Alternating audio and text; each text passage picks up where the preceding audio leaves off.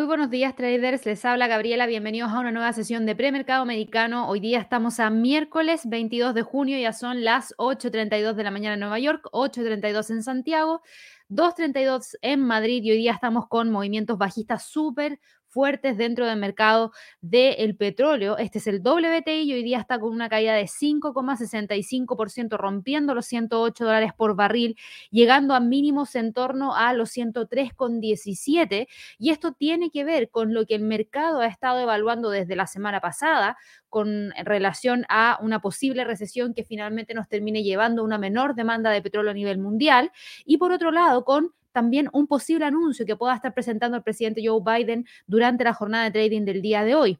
A esto también tenemos que sumarle fuertes caídas dentro del mercado eh, accionario en el premercado, en donde tenemos movimientos bajistas de parte del Standard Poor's, del Dow Jones, del Nasdaq, del Russell, de alrededor de un 1,8% durante esta jornada y que tiene que ver específicamente también con lo que podría darse dentro de los próximos minutos, porque vamos a tener también declaraciones por parte del presidente de la Reserva Federal, Jerome Powell, a las 9.30 de la mañana, hora de Nueva York, ante el Congreso de Estados Unidos. Así que eso también está generando bastante incertidumbre dentro de los mercados. Obviamente con las caídas que se están presentando dentro de la bolsa, tenemos también movimientos bajistas dentro del mercado de las criptomonedas. Bitcoin, Ethereum, Ripple, Binance Coin, Cardano, Litecoin están con caídas hoy día.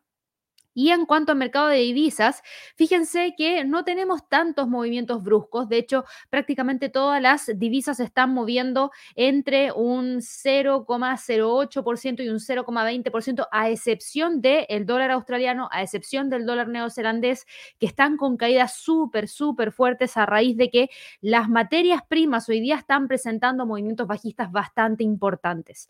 Vamos a estar hablando acerca de todo esto durante la jornada del día de hoy en este nuevo live de premercado americano. Para todas aquellas personas que nos están viendo por primera vez, los dejo a todos súper invitados a que puedan suscribirse a nuestro canal de YouTube. Recuerden darle clic a la campanita de notificaciones para que así cada vez que hagamos algún nuevo live a ustedes les llegue una notificación por parte de YouTube y ojalá que también puedan regalarnos muchísimos likes para que de esa manera podamos seguir creciendo. Nosotros somos una academia de, de, de inversiones en línea, de trading. Les entregamos un montón de recursos a través de nuestro sitio web www.inversionesytrading.com. Así que si quieren aprender un poquito más, los dejo invitados a que revisen nuestro sitio web. Insisto, www.inversionesytrading.com. Ahí van a encontrar cursos en línea, videos tutoriales, guías de trading, sesiones de coaching, sesiones de trading en vivo junto a Javier que parten a las 9 de la mañana hora de Nueva York, de lunes a viernes por una hora y media. Obviamente también información de mercado con noticias, algunas herramientas como un calendario económico que nosotros entregamos aquí a través de nuestro sitio web. Y lo más importante, a mi parecer, es que ustedes pueden contactarse con nosotros, conmigo, con Javier, con el resto del equipo, a través de nuestro sitio web. Ustedes si pinchan ese botón de contacto van a poder encontrar los números de teléfonos locales que nosotros tenemos para Chile, para México, para Colombia, para Estados Unidos un correo electrónico que es clientes arroba inversionesytrading.com y también van a poder encontrar el WhatsApp y el chat en línea. Si es que además ustedes quisieran solicitar una llamada, lo único que tienen que hacer es completar este formulario y dejarnos la consulta aquí para que nosotros sepamos cuando los llamamos qué es lo que ustedes están buscando resolver. Así que ahí los dejo súper, súper invitados a que revisen todo nuestro sitio web, por favor siempre que quieran hablar con nosotros o siempre que quieran verificar que nosotros estamos entregándoles los servicios que alguien dice que les estamos entregando, por favor, contáctenos directamente a través de nuestro sitio web www.inversionesytrading.com para que así no se lleven una mala sorpresa o no pasen un mal rato. Dicho eso, vámonos de inmediato con lo que ha estado ocurriendo durante la jornada de trading del día de hoy y sí que voy a partir por los movimientos dentro del mercado del petróleo, porque son bastante importantes. El WTI cae 5,71%. Tenemos por otro lado al eh, Brent, que tenemos acá, que está con una caída de alrededor de un 5.06%, que también es súper importante. Ya nos olvidamos de las líneas de tendencia alcista tanto para el Brent como para el WTI. Ahora mismo estoy viendo el Brent. Si ustedes se fijan, el Brent está a punto de generar la ruptura de la media móvil de 100 junto con el nivel de los 108 como nivel de soporte más importante. Y de ser así, fíjense que ya estaríamos viendo cómo el precio podría romper prácticamente, sí, la mitad de esta zona en la cual ha estado operando desde el 16 de marzo. Es decir, si rompe la media móvil de 100, si rompe los 108 hacia abajo, claro que podría continuar con la caída hacia los 100, hacia los 97. En el caso del WTI, el West Texas Intermediate, también ha estado con un movimiento bajista importante, por ende ya nos olvidamos de esta línea de tendencia alcista. Nos olvidamos de estos niveles de resistencia que teníamos marcados dentro del gráfico, porque ahora estamos viendo a un activo que está una materia prima que está con una fuerte tendencia hacia la baja de corto plazo, por lo menos desde los máximos que se alcanzaron durante el día 14 de junio. Estamos viendo que ya rompió la media móvil de 100 periodos, estamos viendo que ya rompió los 104. ¿Eso qué significa? Si yo me paro aquí 104, miro hacia arriba, eso era un 10%, miro hacia acá 10%, o sea, ya rompió la mitad de la lateralidad que traía entre el 10 de marzo y el día de hoy, a excepción de esta salida que tuvimos acá, que no logró mantenerse por más de unas, unas dos semanas consecutivas. Así que, ¿qué posibilidades hay de que continúe cayendo? Posibilidades bastante importantes porque en este momento no estamos viendo en un gráfico diario una mecha en la parte inferior que nos permita decir que el precio está deteniendo la caída. Yo voy a poner esto en gráficos de 15 minutos. Y si ustedes se fijan en gráficos de 15 minutos, estamos viendo que el precio, claro, está contenido ahora mismo en torno al nivel psicológico de los 103. Prácticamente se está moviendo entre los 103 y los 105. Y claro que podemos usar esto para poder evaluar una eventual entrada dentro de este instrumento, porque si rompe los 103, abre el camino para tratar de ir a buscar los niveles inferiores. Si no rompe los 103 y vuelve a subir hacia los 105, bueno, ahí podemos volver a evaluar un nuevo rebote desde la resistencia para ir a buscar los 103 o definitivamente romper los 105 para ir a buscar los 106. Eso es en términos técnicos, pero ¿qué es lo que ha estado afectando al precio de el WTI al precio del Brent durante la jornada de trading del día de hoy. Esto tiene que ver específicamente con lo que nosotros hemos estado conociendo en las últimas horas. Hay muchas expectativas respecto a un plan del presidente de Estados Unidos, Joe Biden, para poder reducir los costos de los combustibles para los conductores. Y además de esto, tenemos toda esta preocupación que yo les decía por una posible recesión económica tras las recientes subidas de tasas de interés por parte de los bancos centrales, que claramente también están pesando sobre la renta variable, es decir, sobre el mercado accionario y también sobre esta materia prima.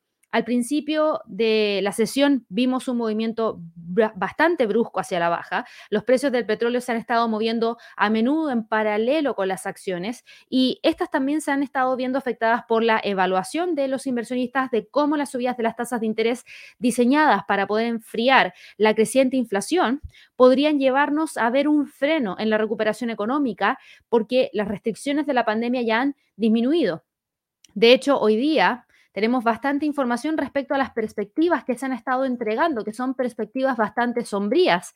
Tenemos una probabilidad de que se produzca una recesión económica a nivel mundial que ya se aproxima al 50%, porque tenemos perturbaciones de la, oferta, perdón, que siguen estimulando la inflación y que siguen reduciendo el crecimiento. Esto según los analistas de Citigroup. Un aterrizaje suave o más suave es posible, que es algo que la FED está intentando de realizar, pero claramente va a requerir que los choques de la oferta disminuyan y la demanda se mantenga resistente. Y una recesión, si se produce, sería probablemente de eh, el tipo en el cual tengamos, por ejemplo, un pequeño aumento del desempleo de algunos puntos porcentuales, en donde no sería algo que pase inadvertido. Por eso yo les decía, de ahora en adelante tenemos que empezar a seguir muy de cerca el mercado laboral, porque tenemos algunas empresas que han anunciado que van a dejar de contratar y eso obviamente genera desempleo. Y si hay desempleo, se generan mayores demandas de viajes,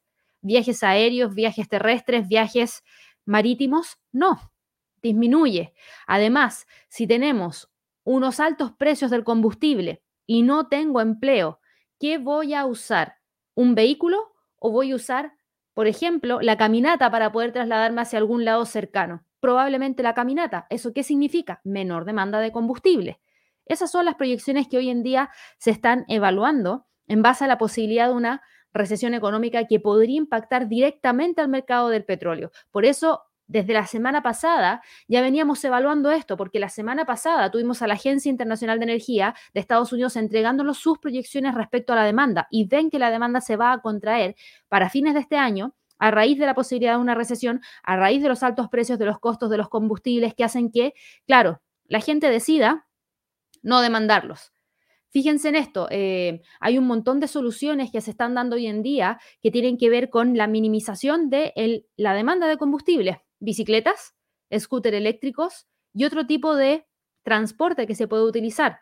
Y hay varios reportes que están hoy en día eh, analizándose, en donde se analiza efectivamente cómo se está dando el cambio del uso de los distintos medios de transporte a raíz de las alzas de los precios de los combustibles. Y hemos visto que, por ejemplo, el alza de las bicicletas ha aumentado muchísimo a nivel mundial, al igual que de los scooters eléctricos y obviamente otro tipo de transportes en donde vemos que el auto está dejando, se está dejando, perdón, de lado a raíz de lo mismo. Entonces, claro, eso por un lado impacta el precio del petróleo, claro que sí. Y además, hoy día también vamos a tener un testimonio de, eh, no un testimonio, sino que se espera que hoy día Joe Biden, el presidente de Estados Unidos, le pida al Congreso que considere la posibilidad de suspender durante tres meses el impuesto federal de 18,4 centavos por galón sobre la gasolina y también está esperando el mercado que Joe Biden pida a los estados que suspendan los impuestos sobre el combustible, según un alto funcionario de la administración. Los legisladores de los dos principales partidos han expresado su resistencia a la suspensión del impuesto federal. Vamos a ver cómo le va. La Casa Blanca pidió a los directores generales de siete compañías petroleras que se reunieran esta semana para poder discutir las formas de aumentar la capacidad de producción y reducir de esta manera los precios de los combustibles que están rondando en Estados Unidos hoy día 5 dólares por galón, mientras están obteniendo beneficios récord. Tenemos al consejero delegado de Chevron, Michael Wirth, quien dijo que criticar a la industria petrolera no era la forma de bajar los precios de los combustibles y que el gobierno tenía que cambiar su enfoque. Biden respondió comentando los sentimientos fácilmente heridos de la industria. Se espera que esta semana tengan esa reunión y que tengan esa reunión que nos lleve a un buen puerto. Tenemos 2,4 billones de dólares que se invertirían en energía este año, que incluyen un gasto récord en energías renovables pero que no alcanzan a cubrir la brecha de suministro ni a abordar el cambio climático. Eso según la propia Agencia Internacional de Energía. Tenemos la capacidad de refinado de petróleo de Estados Unidos que cayó en el año 2021 por segundo año consecutivo, según los propios datos del gobierno. Entonces tenemos hartas cosas que están dando vuelta. Vamos a ver si se logra llegar a un buen puerto, pero claramente mientras no se puede elevar los niveles de producción, hay un tema bastante importante que genera esta presión sobre los precios, ley básica de oferta y demanda. Y esto nació a partir de qué? A partir de específicamente algo que aceleró el alza de los precios. Nosotros esperábamos para este año que, los precios, y de hecho dejen mira aquí un gráfico mensual, nosotros partimos el año 2022 con un precio de apertura de 75,35 dólares por barril del WTI, del petróleo crudo.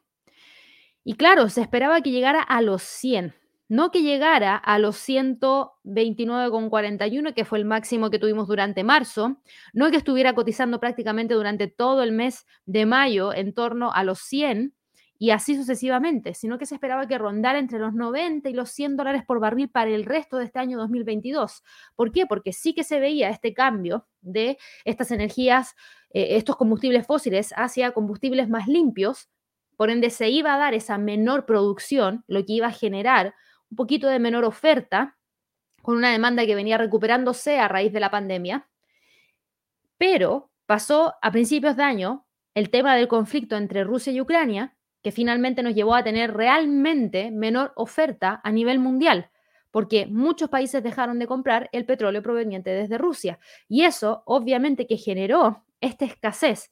Y eso, junto con una demanda que se mantenía constante, terminó llevando los precios muy rápidamente hacia niveles elevados. Y si eso no cambia rápidamente, si seguimos teniendo estos niveles de, producción que no son capaces de, como de satisfacer la demanda, entonces claro que vamos a seguir teniendo precios elevados. ¿Y qué pasa con eso? Que Estados Unidos se resiente y por eso sale el presidente de Estados Unidos, Joe Biden, realizando eh, una serie de peticiones a los productores de la industria en donde quizás posiblemente hoy día presente eh, este anuncio de plan ante el Congreso para tratar de bajar los costos, porque también lo que está tratando de hacer es evitar que la inflación siga, siga y siga para tratar de evitar que la Reserva Federal tenga que generar cambios muy bruscos en su política monetaria y que finalmente eso no nos lleve a un aterrizaje suave, sino que nos lleve a un aterrizaje forzoso, donde tengamos una recesión en Estados Unidos. Y ojo, si hay una recesión en Estados Unidos, eso nos llega a todos los países del mundo, porque es la primera potencia del mundo, entonces obviamente si tenemos una economía que está así de dañada junto con China, que también está súper dañada y creciendo a un ritmo súper lento, que no nos ayuda en nada a nosotros tampoco, con esta política de COVID-0 que finalmente termina interrumpiendo los suministros porque hay quiebres en la cadena de suministro cuando hay paralizaciones de las operaciones en los puertos de China, finalmente nos termina generando a nosotros también una escasez y elevando los precios de gran parte de los productos. Por otro lado, tenemos el conflicto bélico que hace que los precios de las materias primas suban drásticamente y no cualquier tipo de materia prima, no estamos hablando de la madera, estamos hablando de alimentos, estamos hablando de maíz, trigo, arroz, entre otras cosas más que claramente nosotros necesitamos a diario en eh, nuestros hogares para poder, obviamente, alimentar a la familia. Entonces, creo que todo eso el presidente de Estados Unidos está tratando de evitarlo.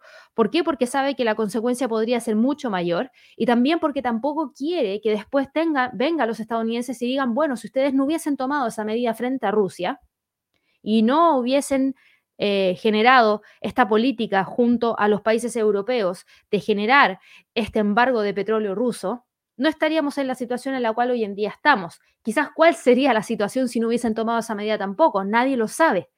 Nadie lo sabe. Así que está un poquito compleja la situación. Hoy día los precios están cayendo porque, claro, estamos viendo que se está tratando de elevar la producción a como dé lugar y por otro lado, estamos viendo que la demanda podría empezar a decaer. Así que no me parecería para nada raro que el precio del petróleo termine oscilando por un tiempo más entre los 94 y los 116 en vez de llegar rápidamente a los 150. ¿Por qué? Porque hoy en día estamos viendo que, claro, las proyecciones de demanda y el cambio del comportamiento del consumidor se está dando drásticamente para así tratar de sobrellevar estas condiciones económicas cambiantes que hoy en día se tienen.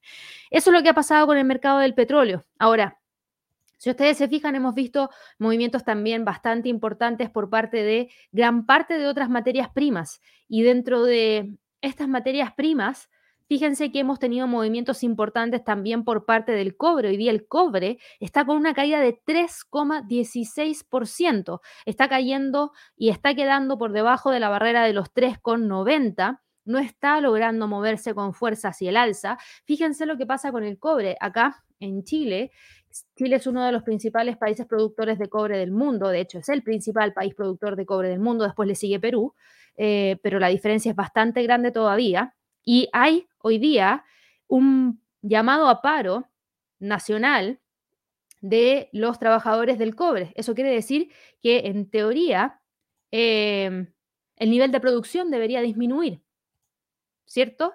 ¿Y esto qué significa? Esto significaría también potencial empuje hacia el alza que no se está dando. Hoy día, en la mañana, se dio iniciado el paro nacional indefinido de los trabajadores de Codelco, que es la empresa estatal de cobre de Chile, como respuesta al anuncio que se realizó eh, por parte de la empresa estatal respecto al cierre de una fundición que hay acá en la quinta región en Chile, que se llama Ventanas, y según este anuncio, todos los trabajadores se unieron en este paro.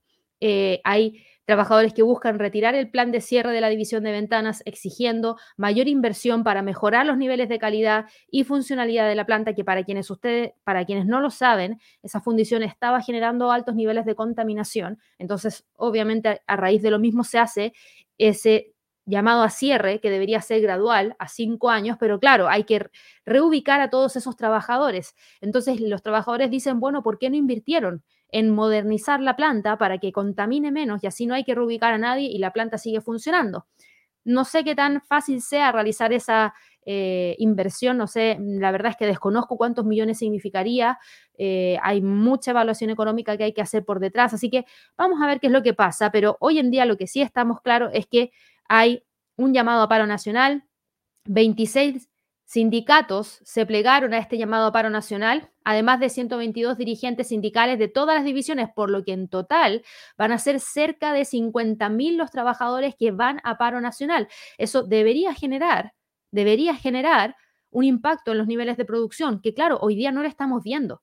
Y no lo estamos viendo porque está tan fuerte, tan fuerte el tema de la recesión que podríamos tener una menor demanda igual. Entonces, por más que paralicen, no me interesa cómo esté la oferta, porque la oferta va a ser mayor que la demanda, según lo que el mercado está analizando hoy en día. Por eso está cayendo hoy día el precio del cobre, a pesar de esta noticia tan importante que debería haber generado el movimiento hacia el alza. Pero estamos viendo una caída que nos está dejando por debajo de los 3,90, de continuar cayendo. Ojo, el próximo nivel de soporte lo tenemos aquí en 3,83 y ahí, si es que llega a salir de esa zona, dejaría esta zona que viene manteniendo desde enero del 2021. Tenemos también caídas súper importantes por parte del gas natural. Ojo, para quienes operan el gas natural, el precio está a punto de terminar rompiendo los 6,50 y los 6,44, que es donde tenemos una media móvil de 100 periodos. Si rompe, claro que podría continuar con la caída y de continuar con la caída, también reingresa a una zona en la que teníamos antes. ¿Por qué? Por exactamente lo mismo que les acabo de mencionar. No sé si se acuerdan que hace dos semanas atrás tuvimos, eh, creo que fue a la Agencia Internacional de Energía, que hizo un llamado para que las personas fue en Europa, esto, no me acuerdo cuál fue la entidad que hizo el llamado, no lo puedo recordar en este momento, pero hicieron un llamado específico a todos los europeos diciendo, el próximo invierno va a haber escasez de gas. Por favor, tomen las medidas desde ahora en adelante para así tratar de cambiar la forma de calefacción para que no se queden con un hogar que no esté calefaccionado porque de que va a haber escasez de gas natural, va a haber escasez porque hicimos este cambio para dejar de depender tanto de Rusia. O sea, ya hicieron esa alerta y por otro lado, también tenemos un llamado a bajar los límites máximos de velocidad para tratar de eh, tener en ese sentido un movimiento de de menor consumo de combustible para tratar de bajar un poco la demanda, en donde se llamó a todos los países desarrollados a que redujeran el límite máximo de velocidad en 10 kilómetros por hora para tener una conducción mucho más eficiente, para que los vehículos no consuman tanto y que de esa manera podamos tener también un poquito más controlada la demanda y al mismo tiempo la oferta y así llegar a un equilibrio. Así que esas dos cosas que fueron hace dos semanas atrás, hoy en día hacen mucho sentido y sobre todo con las proyecciones que se están dando respecto a una recesión, una baja demanda de este tipo de activos, claro que tenemos un movimiento importante hacia la baja que hoy en día se ve presente y que podría llevarnos incluso a ver esa ruptura de esos niveles que les acabo de mencionar para tratar de ir a buscar los 5,59 como próximos niveles más importantes. Tenemos también movimientos bajistas por parte del maíz, cae levemente 0,45%, la soya cae también un 1,24%, no es un gran movimiento, pero es un movimiento importante igual. Tenemos por otro lado otros activos como por ejemplo...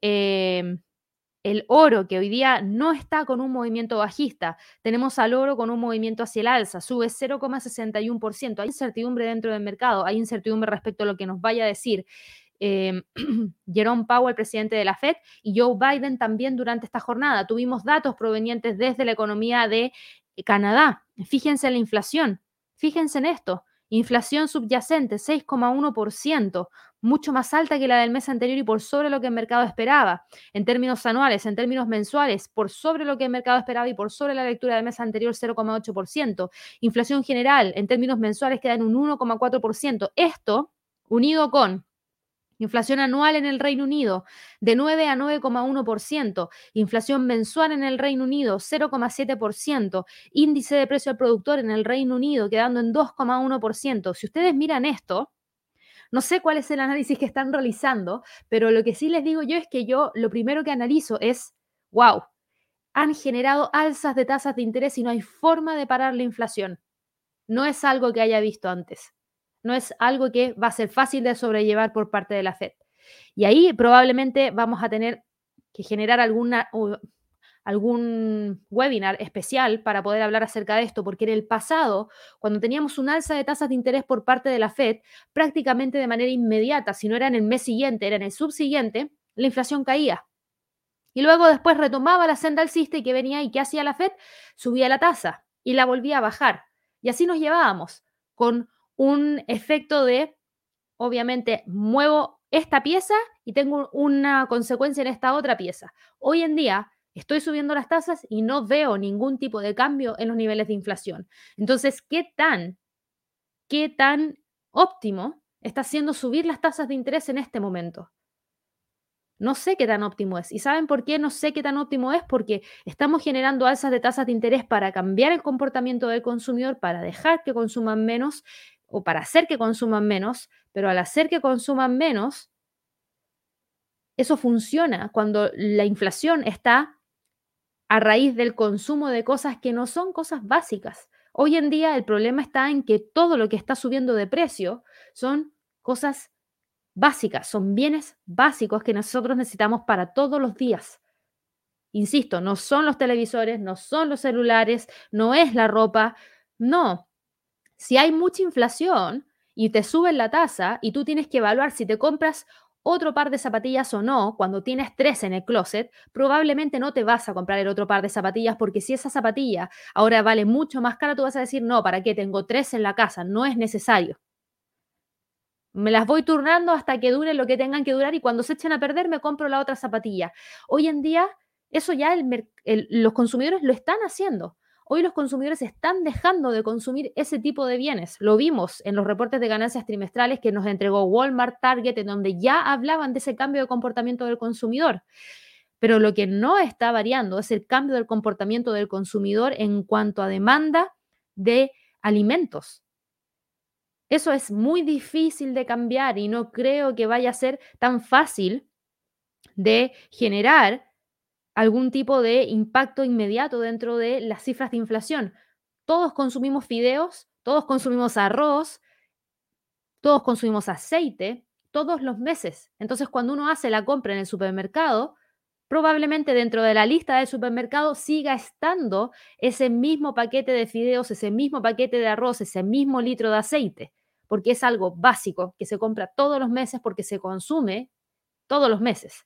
Por otro lado, con las alzas de tasas de interés, ¿qué están haciendo? Que los precios de los arriendos suban, que los precios de las hipotecas suban. Por ende, me genera más presión inflacionaria también. Entonces, aquí lo que siento que se va a empezar a resentir son todas aquellas empresas que entregan bienes que no son de primera necesidad y que ya se están dejando de consumir por ende, ojo con esas empresas porque creo que podrían empezar a recortar los puestos de trabajo prontamente ante las proyecciones de una menor venta y menores ingresos para fin de año, pero todas las otras empresas que están generando este tipo de venta de productos que son de canasta básica, van a seguir vendiendo porque son cosas que se venden igual a pesar de que estén más caras. Lo que hace la gente es quizás cambiar su forma de alimentación para tratar de no consumir tanta carne si la carne está tan cara y consumir otro tipo de productos. Pero fíjense en esto, hay un gran problema que tiene que ver con los fertilizantes y los fertilizantes se utilizan en prácticamente todos los vegetales, todas las frutas, además del trigo, además del arroz. Entonces, ¿qué pasa? Que finalmente todo está subiendo igual. La lechuga sale mucho más cara que antes, el tomate sale más caro que antes y así sucesivamente. Entonces, creo que es un tema que vamos a tener que ver cómo se desarrolla. Creo que no es tan fácil, no es como nos dice el libro de teoría. No, no está teniendo ese impacto. La teoría funciona muy bien cuando las condiciones de mercado son las mismas por las cuales se diseñó la teoría o en las cuales se basó la teoría, pero siento que hoy en día no estamos con esas mismas variables. Entonces hay que darle una vuelta más. Por eso, en el bootcamp que vamos a estar realizando en Bogotá, el 31 de agosto, la primera sesión es exactamente de esto que les acabo de mencionar. Es cómo analizar el mercado para poder entregar perspectivas de largo plazo o de mediano plazo en base a las condiciones actuales del mercado, en donde una teoría no se comporta como dice la teoría, entonces, por favor, traten de revisar la agenda. Nosotros tenemos esa agenda bastante eh, general en los primeros puntos en la página, pero cuando ustedes empiezan a bajar en la página, Aquí está, tendencias de mercado y perspectivas de inversión 2022. Eso es análisis fundamental. La voy a estar llevando yo y les voy a explicar exactamente acerca de esto, porque si ustedes bajan un poquito más y ven la agenda por completo, esta primera sesión tiene que ver específicamente con el tema de la recesión, qué acciones podrían tener un mejor desempeño. Después, respecto al tema del dólar, ¿Es sostenible que el dólar siga siendo tan fuerte? El dólar tan fuerte hoy en día nos está generando una presión a los países que no son desarrollados, que somos países emergentes, muy potente, porque todo nos está costando mucho más caro, porque el dólar está muy caro, somos países que importan en su mayoría. Entonces todo lo que importamos está volviendo mucho más caro. Criptos, Tuvimos el tema de Terra, cambió la condición de mercado y hoy día tenemos a unas criptos súper dañadas y materias primas, el tema de los alimentos y la escasez de energía que están generando hoy en día oportunidades de inversión, pero que también podrían generar un impacto dentro de la economía bastante fuerte. Va a estar súper completa esa primera sesión.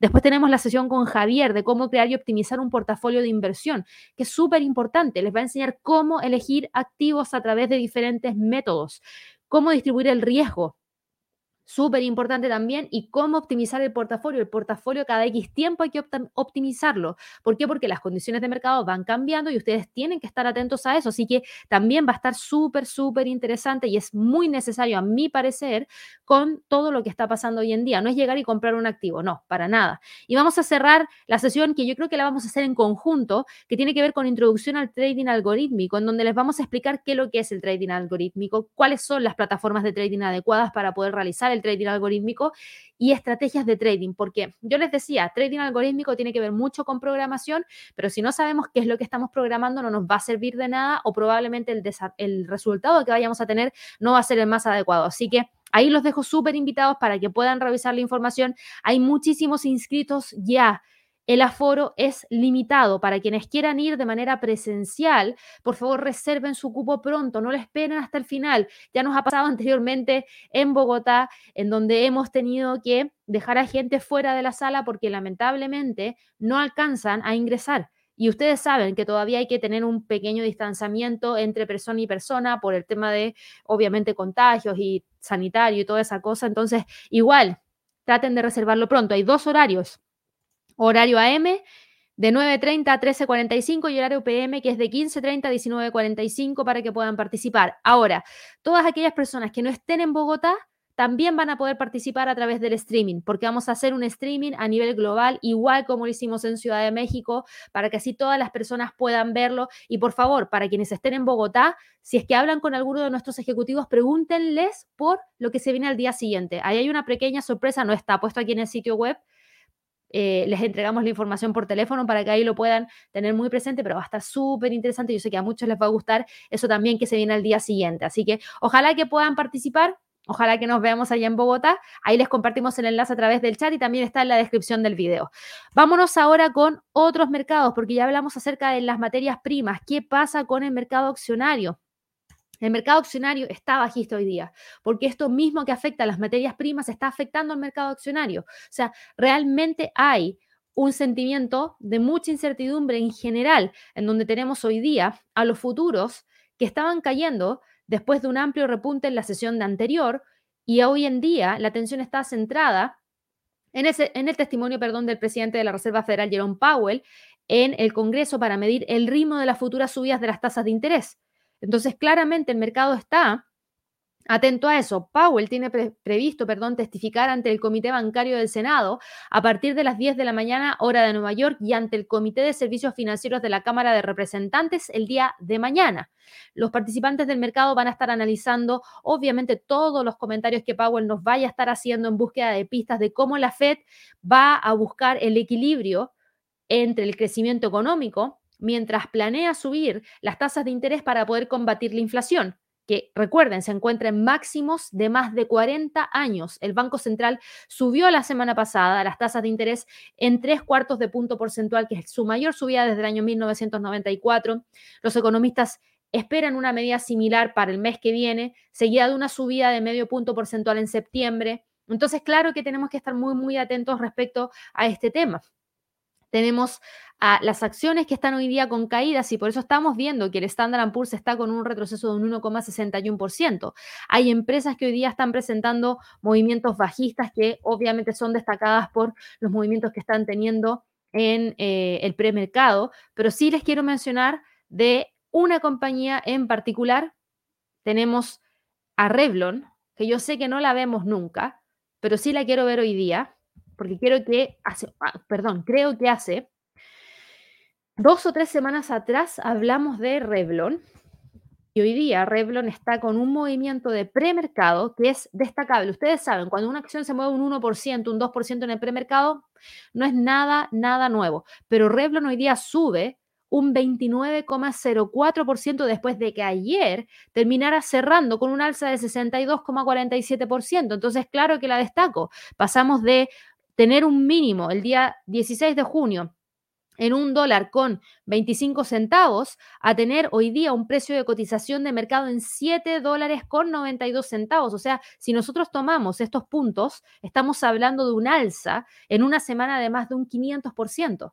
¿Y qué es lo que pasó? Las acciones de Revlon continúan con el repunte que comenzó el día de ayer, después de que este fabricante de cosméticos acogiera el capítulo 11 de protección por bancarrota la semana pasada y Revlon se disparó un 91% el día viernes, luego un 62% el día de ayer y ahora va acumulando este movimiento hacia el alza de premercado de ya en este momento 33,66%. Así que mucha atención, está buscando quedar por sobre los 8 dólares por acción, tratando de alcanzar los niveles que no se veían desde marzo del 2022. Así que quería mencionarlo porque claro, es una acción que no revisamos usualmente, pero cuando tenemos estos saltos en el precio es bastante importante. Es una compañía que está entregando resultados trimestrales desfavorables hace un tiempo atrás y obviamente este anuncio que realizó podría servir para reestructurar la compañía y obviamente tratar de proteger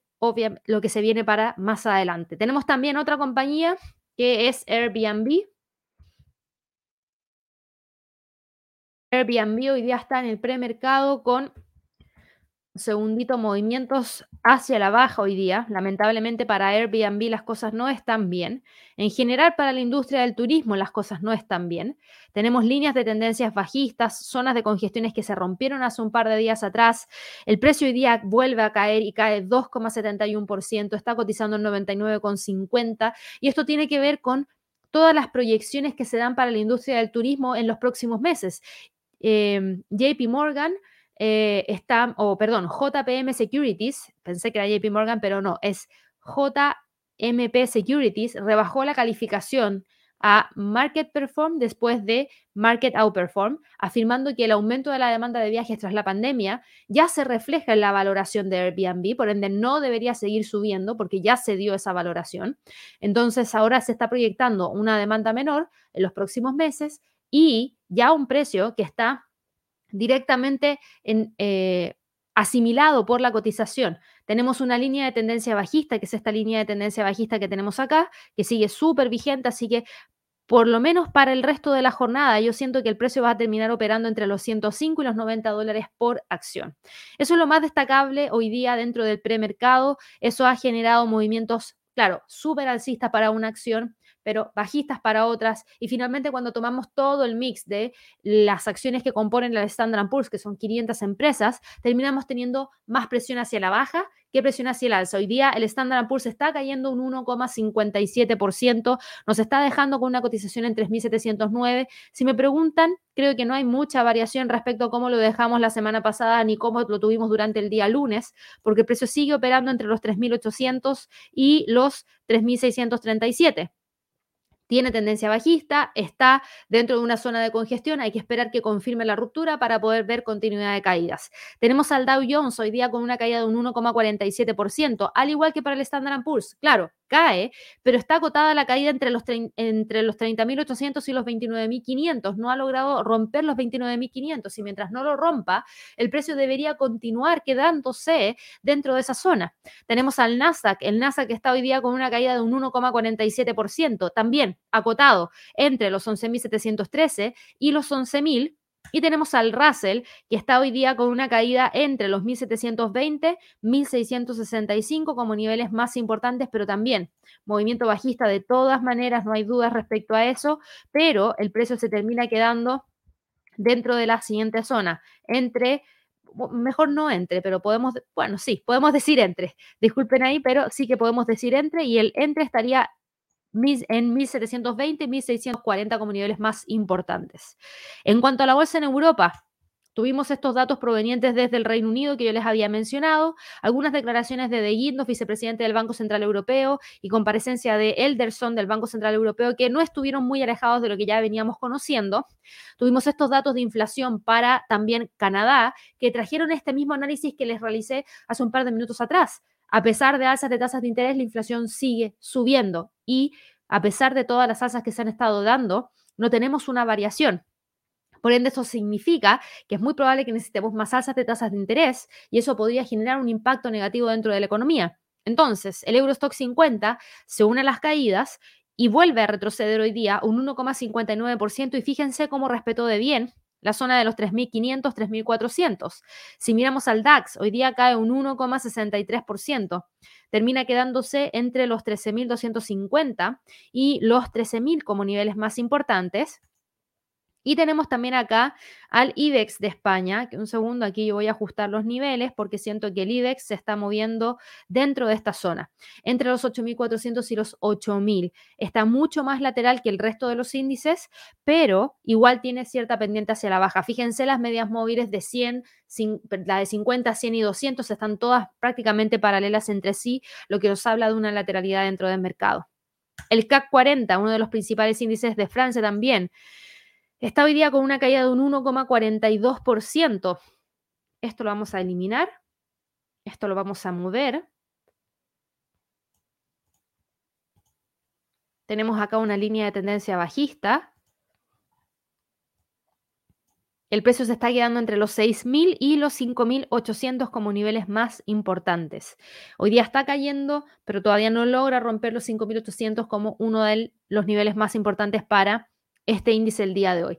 Y el FTSE del Reino Unido cae un 1,34%, respetó súper bien esta línea de tendencia bajista el precio hoy día no logró generar el quiebre y ojo que va en búsqueda de esos 7.000 como uno de los niveles más importantes, que de llegar a romper, claro que nos abre el camino hacia los 6.800. Tenemos un mercado que está con mucho, mucho movimiento y es mucho movimiento hacia la baja, no hacia el alza y que vamos a tener que estar muy atentos a todo el desarrollo de esta jornada con esa posible información que nos pueda estar entregando Joe Biden en el Congreso de Estados Unidos y también con las declaraciones que nos pueda estar entregando eh, el presidente de la Reserva Federal, Jerome Powell.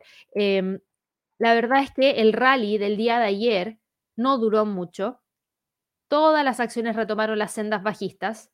Vamos a ver qué es lo que pasa con todo lo que podría ocurrir durante esta jornada para determinar si es que los precios continúan con estas caídas que estamos viendo el día de hoy. Obviamente con este sentimiento de mayor Incertidumbre dentro del mercado, tenemos al Bitcoin hoy día cayendo un 1,73% y ojo, en algunos momentos se ve como que hubiera alguna luz en, la cual podemos tener al precio, tratando de quedarse por sobre niveles de precio clave, pero no. No, seguimos teniendo tendencias bajistas, seguimos viendo al precio tratando de quebrar los 18.000, para mí uno de los niveles más importantes que tenemos por parte de el Bitcoin es la zona de los 18.000 porque es el nivel de soporte que ha logrado mantener en dos oportunidades. Tuvimos la vela del día 18 de junio que lo respetó, tenemos la vela del 20 de junio que también respetó exactamente ese mismo nivel, así que ahí tenemos dos zonas que han logrado respetarse pero muy muy muy muy bien. Y tenemos por otro lado a Ethereum que hoy día cae 3,51%. Si ustedes se fijan, Ethereum también está tratando de dar la pelea en torno a los 1000. Ha tratado de quedarse entre los 1200 y los 800 como niveles más importantes, pero por favor, no, no se olviden que mientras tengamos incertidumbre dentro del mercado, todavía existe la presión bajista por parte de estos activos. Tenemos por otro lado a Ripple, Ripple está hoy día con una caída de 2,10%, lateral entre los 0,35 y 0,30 no hay mucha variación. Binance Coin frente al dólar, fíjense, logró respetar muy bien los 220. Por ende, hoy día que está cayendo 2.07%, claro que podría tratar de ir a buscar los 200. Cardano cae un 1,95%, se queda entre los 0,50 y los 0,43 y Litecoin está hoy día con una caída de 3,7%, tiene una pendiente bajista, estamos viendo al precio de este instrumento retrocediendo y tratando de ir a buscar los 40 dólares por Litecoin. Por último, mirando mercado de divisas, tenemos al dólar, miren, miren esto, el dólar que venía con una leve alza, dólar index me refiero, ha estado eliminando el movimiento alcista que traía. Hace un par de minutos atrás teníamos al euro cayendo, a la libra cayendo y ahora fíjense que tan solo está cayendo la libra esterlina.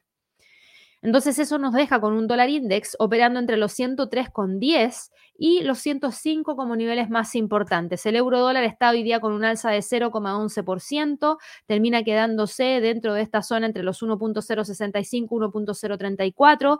Tenemos a la libra dólar que está hoy día con una caída de 0,10%, se queda entre los 1.2470 y los 1.20. Tenemos al dólar frente al yen que cae 0,53%, pero fíjense que la caída viene después de haber alcanzado un máximo en los 136,71, o sea, de que tiene tendencia alcista el dólar frente al yen, la sigue teniendo, de que podría continuar con el alza, podría continuar hoy día es un respiro, pero no nos está diciendo que nos olvidemos de inmediato de los 138, sino que nos está diciendo, ojo, estoy respirando y me estoy quedando ahí en torno a los 136. El dólar norteamericano frente al canadiense, Fíjense que mantiene firme todavía la zona de los 1.29, no ha logrado quebrar ese nivel de soporte importante. Hay que ver si realmente logra o no generar la ruptura de esa zona. Si lo logra hacer, claro que puede continuar con la caída, pero de lo contrario, el precio desde aquí podría nuevamente buscar los 1.3050. El dólar australiano frente al dólar norteamericano, como las materias primas se han visto más debilitadas, estamos viendo mayor caída por parte del dólar australiano. Tenemos líneas de tendencia bajista, tenemos al precio todavía manteniéndose por debajo de ellas, tratando de ir a buscar nuevamente el punto inferior y ese punto inferior estaría en 0,6850, así que mucha atención ahí. El dólar neozelandés frente al dólar está hoy día con una caída de un 1,10% y se mantiene firme entre los 0,64 y los 0,62 como niveles más importantes. El dólar frente al peso mexicano cae menos 0,04% y se queda ahí en 20,11. Estamos viendo al precio operando entre la media móvil de 50 y la media móvil de 100, o sea, entre los 20 y los 20,21. El dólar frente al peso chileno sube 0,67%, cotiza hoy día en 883,90 y va en búsqueda de los 890, 900 como próximos niveles más importantes. Las fuertes caídas dentro del precio del cobre hacen que el precio del peso chileno se debilite y ahí el dólar gana terreno frente a su contraparte mucho más de lo que lo está haciendo con otras divisas. Dólar norteamericano frente al peso colombiano, después de la gran alza del día de ayer, que fue de 2,89%, rompió los 3.980, llegó a los 4.025 y ahora se queda pegadito ahí dentro de esa zona, entre prácticamente los 4.000 y los 4.025. El dólar frente al sol sube hoy día 0,12%, pero sigue estancado entre los 3,72 y los 3,70 como niveles más importantes. Eso es lo que ha estado pasando dentro del mercado del día de hoy. Si se fijan, son movimientos bastante importantes a partir de todos los movimientos que hemos tenido dentro de los mercados. Hay que estar muy atentos a lo que se viene dentro del resto de la jornada. Y por lo mismo, les quiero recordar que hoy día a las 4 de la tarde hora de Nueva York tenemos el webinar de Entendiendo los gráficos Heikinachi. En este webinar van a aprender qué es Heikinachi, cómo se calcula, cómo se utiliza este gráfico y cuáles son sus limitaciones. Así que los dejo a todos súper invitados a que puedan participar. Recuerden completar ese formulario para que queden registrados si les llegue el enlace a través de Zoom, para que de esa manera puedan asistir a la sesión. Si no pueden asistir en ese horario, no se preocupen les vamos a enviar la grabación a todas aquellas personas que se registraron. Así que por favor regístrense para que les podamos enviar la grabación y obviamente así lo puedan ver ya sea a las 4 de la tarde hora de Nueva York hoy día o durante otro horario o en otro día que más les acomode, pero de esa manera pueden acceder a esa información. Así que ahí les estamos compartiendo el enlace a través del chat. Como todavía nos quedan un par de minutitos antes de que abra la bolsa en Estados Unidos, me voy a ir rápidamente a revisar las preguntas que hay aquí a través del chat y obviamente revisando un poquito los saludos de Andrea, Albert, Antonio, Jonathan también, Catherine, María, Ludi. Vamos aquí con los saludos también de Ana. Sí, ayer no, no estuvimos porque estábamos con festivo acá en Chile. Recuerden, en nuestro sitio web, acá hay una sección que dice Festivos Academia. Ahí salen absolutamente todos los días del año en los cuales nosotros no entregamos los lives de premercado americano eh, y de premercado, no, y de cierre de mercado americano. Y fíjense que el próximo festivo que tenemos es el próximo lunes, ojo, 27 de junio, San Pedro y San Pablo. Después, lunes 15 de agosto, Asunción de la Virgen. Después, lunes 19 de septiembre, que tiene que ver con eh, el Día de las Glorias del Ejército de Chile. 10 de octubre, 31 de octubre, martes 1 de noviembre, jueves 8 de diciembre y, como ustedes saben, desde el 26 al 31 de diciembre nosotros tenemos un cierre administrativo, así que esa última semana del año estamos fuera, pero para que ustedes estén atentos cuando estamos entregando los servicios, recuerden que esto lo encuentran en nuestro sitio web. Vamos aquí con otros comentarios. Aquí Juan Carlos me dice, acá hace frío, ojalá tengas un café caliente. Todavía no me lo tomo, me lo voy a tomar en un ratito más. Eh, y, sí, aquí también está un poquito helado porque está lloviendo. Va a, a, partir lloviendo, así que muy bien, bienvenida a la lluvia, porque acá sí que nos hace falta la lluvia. Estamos con un tiempo de sequía súper grande, así que toda el agua que caiga del cielo siempre va a ser bienvenida. Ford, ¿cómo está? Veámoslo de inmediato. A ver, Ford. Mira, todo el mercado está con una presión bajista importante, por ende, a excepción de Revlon, que está con un salto súper importante hacia alza, no espero que tengamos tantos saltos en el resto de las acciones. Ford se acopla ese sentimiento del mercado, hoy día en el premercado cae un 2% y te dejan 11,23, o sea, sigues operando con el precio dentro de la zona entre los 11 y los 12. No ha logrado salir de ahí, sigue pegadito dentro de esos niveles, pero igual, recuerda que Ford tiene una tendencia bajista que sigue manteniendo. O sea, yo aquí la veo en base a los máximos que tuvimos durante el 13 de enero y el 21 de abril, pero si yo trazo otra línea, que es esta de acá, sigues teniendo tendencia hacia la baja. Las medias móviles siguen apuntando hacia abajo. Vemos que el precio no logra tener una salida por sobre los 14, que nos dejaría por sobre las líneas de tendencia bajista y sobre la media móvil de 50. Así que, claro, todavía sigue presionado hacia la baja. Lo bueno es que la caída está acotada por el momento entre los 11 y los 10,33. Vamos ahora con otra pregunta aquí a través del chat. Pedro me preguntaba por el gas natural. Claro, ya lo revisamos, así que me lo voy a saltar, Pedro. Vamos aquí con eh, otra pregunta de Tamara. Me preguntaba por Meta. Vamos a verlo acá de inmediato, a ver en qué está Meta Platforms. estaba con movimientos bajistas también. Está, no, no, no está cayendo, está subiendo 0,48%. Logró darle la vuelta.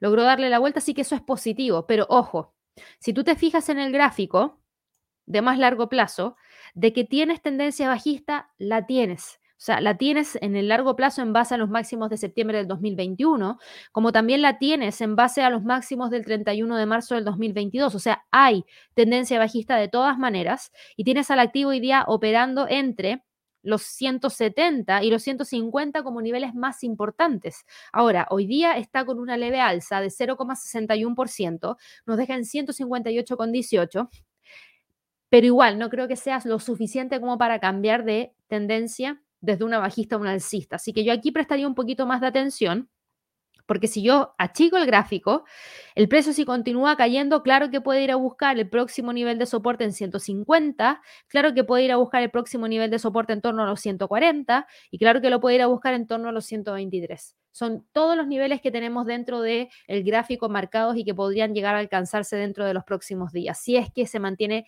este movimiento de mayores caídas. Vamos a ver acá otra pregunta, ya revisamos a Harry el eurodólar. Eh, vamos a ver acá. Me preguntaba MicroTrader, ¿cómo identificar un suelo en las caídas de los índices? Muy buena pregunta. Mira, acción del precio, mirando hacia atrás. Si tú encuentras niveles que se han logrado respetar, podrían tratar de respetarse de nuevo en el presente. Tuviste un nivel de soporte súper importante durante este periodo, entre los mínimos de septiembre del 2020 y los mínimos de noviembre del 2020, que están acá en 3.225. ¿Está muy alejado del precio actual? Claro que sí, porque el precio actual de mercado ya encontró un pequeño piso, un pequeño escalón en el cual detenerse en esta escalera que va hacia la baja. El tema está en que si el precio no es capaz de respetar este nivel de los 3.638 en el caso del Standard Poor's, claro que puede continuar cayendo hacia, ese otro nivel que yo te mencioné. Piensa esto como una escalera y cada lateralidad es un escalón en donde el precio decide, ok, hasta aquí sigo bajando y empiezo a subir de vuelta o continúo con la caída. Creo que ahí es súper importante que lo vayas evaluando día tras día y ahora mismo, por eso estamos pegados aquí dentro de esa zona, porque si es que efectivamente se logra mantener y el precio rompe hacia arriba y rompe esta línea y rompe los 4100 y rompe los 4200, podemos decir, ok, ese escalón es el piso y desde ahora el precio, como rompió todos esos otros niveles, puede continuar con el alza. Vamos aquí con otra pregunta. Eh, aquí me dice Melquisedec, ¿cómo funciona una recesión? Buena pregunta. En una recesión pasan muchas cosas.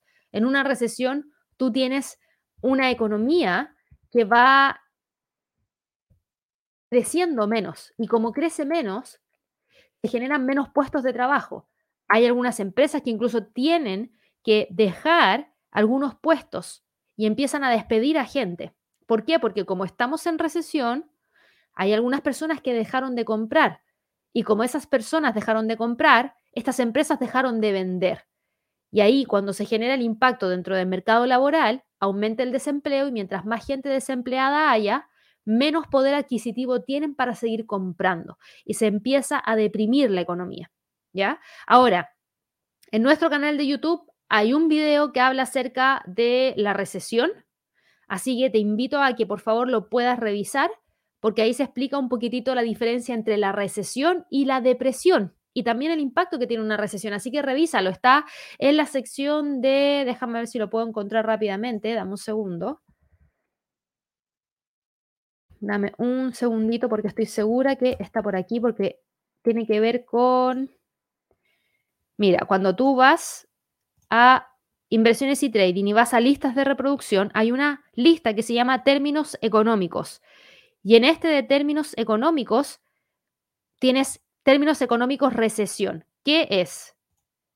Te la voy a enviar aquí a través del chat. Déjame ver si paso este aviso. Ahí está. Este link se los voy a enviar a través del chat para que todos lo puedan ver. Si les gusta, por favor, regálenos ahí un like porque la idea es poder ayudarlos con toda esa información. Nosotros sabíamos que este era un tema que se iba a empezar a preguntar bastante. Y fíjense, yo compartí este video el 24 de abril. Estamos ahora a 22 de junio. Han pasado ya más, prácticamente dos meses desde que publiqué este video. Así que ahí te lo envié a través del chat para que lo puedas revisar para todos los que lo quieran revisar, ahí se explica básicamente qué es lo que es la recesión, cómo impacta el mercado y cuál es su gran diferencia también con la depresión, que Ojo, mucha gente la suele confundir, pero no es lo mismo. Así que ojalá que lo puedan revisar con mucho más detalle ahí a través de nuestro canal de YouTube. Y ojo, muchas gracias a todas las personas que se han suscrito. Ya somos más de 48 mil en la comunidad. Estamos a 2 mil de llegar a los 50 mil. Así que ojalá que puedan compartir nuestro canal con todas las personas que ustedes estimen convenientes en foros, en un montón de lugares para que de esa manera la gente se entere que existimos. Que ojalá se suscriban, y de esa manera seguimos creciendo y prontamente podamos llegar a esos 100.000, que es lo que tenemos como sueño junto a Javier, junto a Eduardo y junto al resto del equipo ya para fines de año. Ojalá que sí podamos llegar a los 100.000 prontito, así que ojalá que puedan compartir nuestro canal. Vamos con otras preguntas. Nos quedan un par de segundos antes de que abra la bolsa en Estados Unidos. Aquí me preguntaba Uruguay, uruguayo acerca de la libra frente al yen. Libra frente al yen hoy día cae 0,71%, no logró romper los 168 ni los 168,44. Por ende, estamos viendo un activo que va con tendencia alcista y se sigue quedando dentro de esa zona. Mira, 166, 168 como niveles más importantes. No creo que vaya a salir de ahí prontamente. Rafael me preguntaba por el euro frente al dólar neozelandés. Ah, no, perdón, dice, excelente el análisis del euro frente al dólar neozelandés, qué bueno. Y me dice, ¿cómo ves el CAT con los datos del día de hoy? Al canadiense con los datos del día de hoy. Es que, mira, dólar CAT en gráficos de 15 minutos, los datos del día de hoy se dieron exactamente a las 8 y media. Y eso fue acá. Cayó el dólar frente al canadiense porque el canadiense se aprecia, porque con esta alza de la inflación quiere decir que probablemente el Banco de Canadá va a seguir generando alzas de tasas de interés. El tema está en que el canadiense tampoco se aprecia tanto frente al dólar porque tenemos un precio del petróleo que está cayendo y eso hace que el canadiense también caiga. Recuérdate que Canadá es un principal productor de petróleo a nivel mundial. Entonces, claro, los precios del petróleo cayendo le impactan de manera negativa. Pero claro, con la inflación también ahí tienes una nueva alza, pero no es tan fuerte como para poder empujar al dólar CAT de nuevo hacia los 1.29. Ya abrió la bolsa en Estados Unidos y antes de seguir con las respuestas a las preguntas, fíjense que parecer la apertura fue menos bajista de lo que se esperaba. El Standard Poor's está hoy día con una caída de alrededor de un 1%. Y en cuanto a precios de apertura, Apple hoy día está con un retroceso de 0,74%, Meta está con un alza de 0,73%, Alphabet cae 0,49%, pero ojo, fíjense en la vela de Alphabet abrió acá abajo y está empezando a darle la vuelta, es decir, está tratando de recuperar terreno perdido, lo que es súper bueno, así que potencialmente podría tratar de ir a buscar los 2.250. Amazon hoy día cae 0,55%, se queda entre los 102 y los 102. Tesla está hoy día con una caída de 0,44%, sigue firme ahí entre los 7,75 6,22. Moderna cotiza en 128,50. Chevron cae un 4%. ExxonMobil cae un 3,25% y volviendo a Chevron, denme un segundito porque aquí el precio está a punto de, no, ya lo rompió, rompió ese nivel de soporte. Nos olvidamos de esto. Y de esta última alza, hasta a punto de romper el 50% del retroceso de Fibonacci en 146,28, o sea, 146. Ojo, si es que llega a romper los 146, el precio podría rápidamente buscar los 140. ExxonMobil hoy día cae 3,05%. Ambas acciones están cayendo hoy día. ¿Por qué? Porque cae el precio del petróleo y eso obviamente impacta a Exxon y a Chevron. El próximo nivel para Exxon está en 84. Netflix sube 0,80 perdón, 0,53%, sigue operando firme entre los 160 y 180. American Airlines hoy día sube 0,69%, opera entre los 14 y los 12. Norwegian sube levemente 0,09%, sigue firme entre los 12 y los 10,50. Disney cae 0,45% y va buscando los 91. Bank of America cae 0,82 y cotiza en 32,55 todavía opera entre los 31 y los 33. Next Era Energy sube 0,67%, se queda entre 70 y 74. Alvemar le cae 3,39% y déjenme ver acá rápidamente a SQM en qué está. Sigue dando la pelea ahí, todavía se mantiene firme sobre los 88, pero no logra romper los 96. Todavía no logra romper los 96 ahí SQM, así que mucha atención. Nvidia está hoy día con una caída de un 1,38%, no logra quebrar la línea de tendencia bajista y sigue manteniéndose firme por debajo de ella. El nivel de resistencia más cercano está en 170. Vamos ahora con otras preguntas aquí a través del chat. Tenemos a Felipe que me preguntaba por Run, lo vemos de inmediato. Sunrun está hoy día en... Déjame eliminar esto.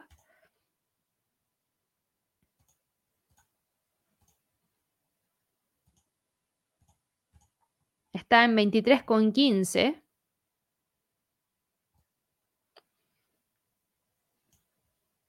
Mira, lo que pasa es que siento que no tiene una tendencia clara ni firme, porque el precio viene operando hace ya varios días entre los 34 y los 18. Además, tienes una zona en la cual se ha mantenido también súper tranquilita entre los 24,72 y los 20,90. Hoy día sube un poco después de la apertura. Todavía sigue acumulando una caída de 0,51%, pero como el precio de apertura hoy día estuvo en 22,61 y ahora el precio está en 23,25, claro que va subiendo, pero se, se vería frenado ahí en torno a los 25. De continuar con el alza, el próximo nivel de resistencia está en 26. Vamos acá con otra pregunta.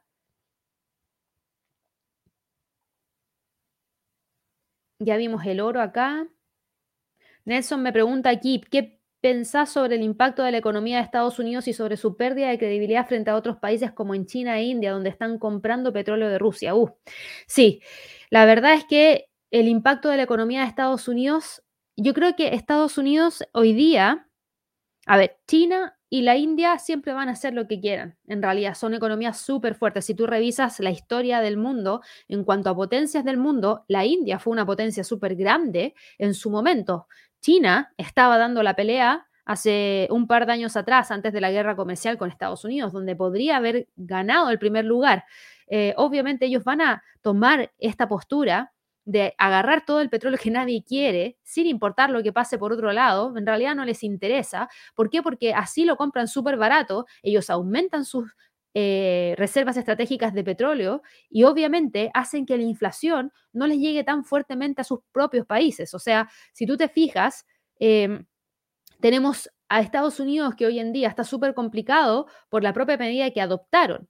Entonces, China y la India se quedaron fuera de eso y dijeron, no, yo no voy a hacer lo que estás haciendo tú, pero porque son países súper potentes también, no estamos hablando de países que no sean comparables con Estados Unidos o con Rusia.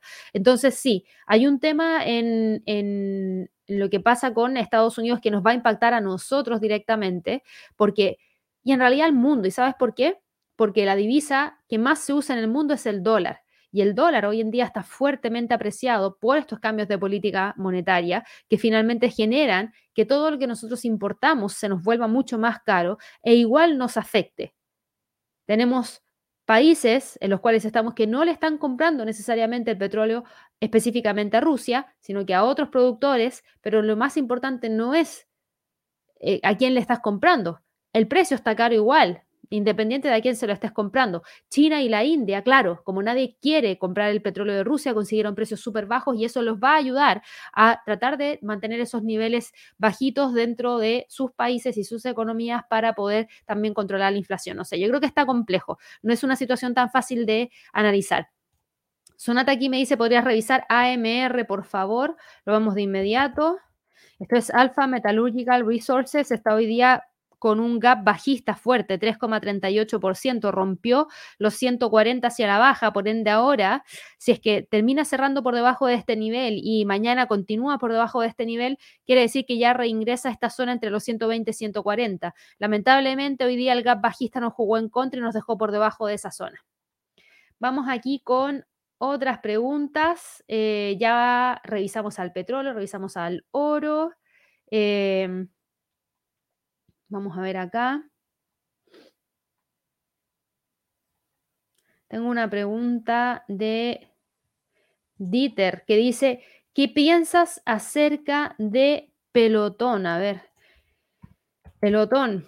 Yo creo que Pelotón está un poquito complejo. No sé quiénes eh, conocían a esta compañía antes, Pelotón Interactive, pero Pelotón Interactive era una compañía que le fue súper, pero súper, súper bien en la pandemia. ¿Ya? Y aquí se las voy a mostrar. ¿Y por qué les iba tan bien? Les iba tan bien porque tú podrías tener un gimnasio en tu casa con un personal trainer en tu casa a un costo mucho más bajo. Entonces, esta aplicación, este, los servicios que entrega son de arriendos o membresías para bicicletas, para máquinas caminadoras, entrega también acceso a la aplicación donde tienes a este personal trainer que te va diciendo tienes que hacer X cantidad de ejercicios de esta manera, con esta postura para quemar X cantidad de calorías, etcétera. Entrega accesorios, entrega eh, indumentaria. Fíjense que hay profesores de boxing, de para correr, para hacer ciclismo, yoga, etcétera. Tú te conectas y vas haciendo las clases de manera guiada. Y fíjense, vale 13 dólares mensuales porque tiene que ver con una membresía. Entonces, claro, le fue súper, súper bien en plena pandemia, donde la gente no podía ir al gimnasio y tenía que mover si no querían estar encerrados en la casa sin hacer nada. Entonces la gente, claro, las adquirió. Fíjense, el acceso, eh, la bicicleta vale 1995, pagada mensualmente 47 dólares mensuales eh, con una membresía y fíjense, e incluye la, eh, la entrega y dejarla instalada. Entonces aquí también dice, bueno, si no la puedes comprar a 1995 dólares, en donde trae esa pantalla, en donde vas a tener a la persona que te va a estar haciendo el ejercicio, etcétera, todo, entonces también puedes pagar 47 dólares mensuales por 43 meses, al parecer, eh, con una tasa de 0%.